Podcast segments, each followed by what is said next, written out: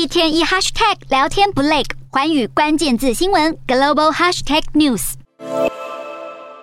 菲律宾最高法院在二十八号驳回撤销总统当选人小马可仕的参选资格上诉，这也代表着小马可仕确定将会在本周就职。好，会有这一场判决的原因在于菲律宾的倡议人士认为小马可仕在选前是有税务问题，并不符合参选的资格，因此向最高法院提起上诉，希望能够推翻小马可仕的胜选结果。不过，当地媒体报道，最高法院大法官一致决定驳回这起诉讼案件，而小马可是阵营则认为这是竞选对手存心要阻碍他就任的手段，也可以见得小马可是在接下来的六年任期当中还会有许多的挑战。